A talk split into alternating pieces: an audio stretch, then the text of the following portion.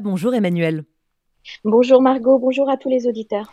La vague de terreur euh, continue. Un attentat à Tel Aviv a fait euh, hier soir euh, trois blessés. À noter aussi une tentative d'attentat dans un bus à Beta qui, elle, n'a pas fait de blessés.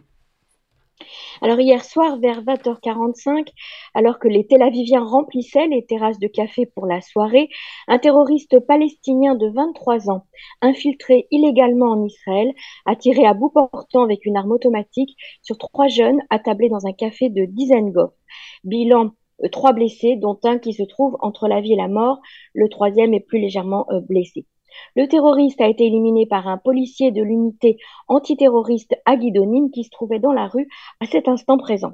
Le terroriste était originaire de Nilin, dans la banlieue de Ramallah. Il était affilié au Hamas et avait déjà purgé deux peines de prison en Israël pour détention illégale d'armes. Il ne possédait pas de permis de travail en Israël. Les forces de sécurité sont en train d'enquêter pour savoir quand et comment il a pu passer la barrière de sécurité et s'introduire à Tel Aviv. On a appris très tôt ce matin que Tzal a arrêté Salar Kawaja, le père du terroriste, de cette attaque. Toujours hier soir vers 22h30, des sirènes ont été entendues dans la ville de Betarilit. Un engin a explosé dans un bus qui circulait dans la ville sans heureusement faire de blessés. L'engin qui se trouvait dans un sac a vraisemblablement été déposé dans le bus par un terroriste qui s'est enfui. Le Premier ministre Benjamin Netanyahu, qui se trouve en ce moment à Rome avec des représentants de la communauté juive, a été tenu informé en temps réel de la situation et il avait fait une déclaration sur place hier soir. Le président Misra Herzog a pris euh, la parole. Emmanuel, il demande l'abandon de la réforme judiciaire telle qu'elle est présentée. Oui, le président Yitzhak Herzog a pris la parole hier dans un discours à la nation. Il s'est dit extrêmement inquiet et choqué des images qu'il voit dans les rues du pays. Il a qualifié la situation de catastrophique. Cette fois, il a pris position clairement. Il a déclaré que la réforme telle qu'elle est présentée aujourd'hui au sein de la commission des lois de la Knesset doit être abandonnée et que le dialogue doit être immédiatement instauré. Après maintes discussions avec toutes les parties prenantes, le président a affirmé que les divergences ont été considérablement réduites qu'il y aurait possibilité d'accord sur la plupart des sujets de cette réforme. Mais le chef de l'opposition clame tant qu'il peut que le processus n'est pas complètement arrêté, il refuse le dialogue. Même son cloche chez Benny Gantz qui a lancé un appel à Benjamin Netanyahou lui demandant de stopper la réforme avant toute discussion. Et hum, que lit-on Emmanuel dans la presse arabe sur la crise que traverse Israël? Alors, les querelles internes au sujet de la réforme judiciaire en Israël sont scrutées attentivement dans le monde arabe. Les médias arabes couvrent les manifestations et ne cachent pas leur volonté de voir la situation se dégrader et conduire à un affaiblissement de l'État d'Israël. Hassan Nasrallah, le chef du Hezbollah, y a fait allusion dans un discours. Pour lui, il s'agit du signe de la fin de l'existence d'Israël. Sur la chaîne de télévision Al-Yadin apparentée au Hezbollah, le refus de se présenter à l'entraînement des 37 pilotes de l'air de Tzal a été décrit comme une rébellion totale.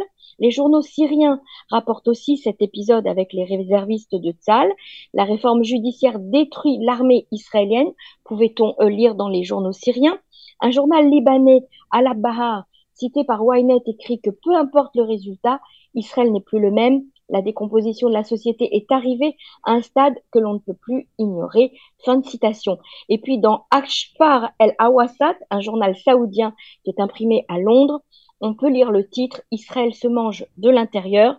La réforme en cours conduit les investisseurs à déplacer leur centre d'investissement en dehors d'Israël, explique le journal. Donc la situation est effectivement très bien suivie par la presse arabe. et un pilote euh, réserviste a aussi été euh, suspendu pour refus de servir.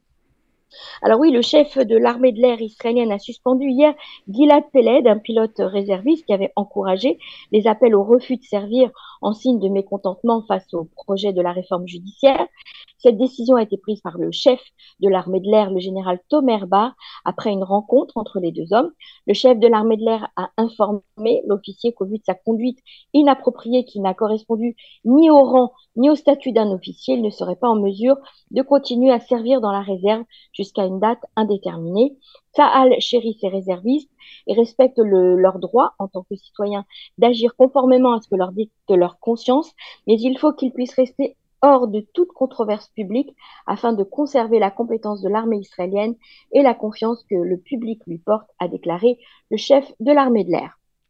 Et enfin, Emmanuel, la chanson israélienne pour l'Eurovision a été présentée au public israélien. Une petite note euh, un peu plus joyeuse pour terminer euh, cette correspondance. Donc, la chaîne de public israélienne Cannes a révélé cette chanson que la pop star Noah Kirel interprétera euh, à l'Eurovision cette année à Liverpool. Sa chanson s'appelle Unicorn.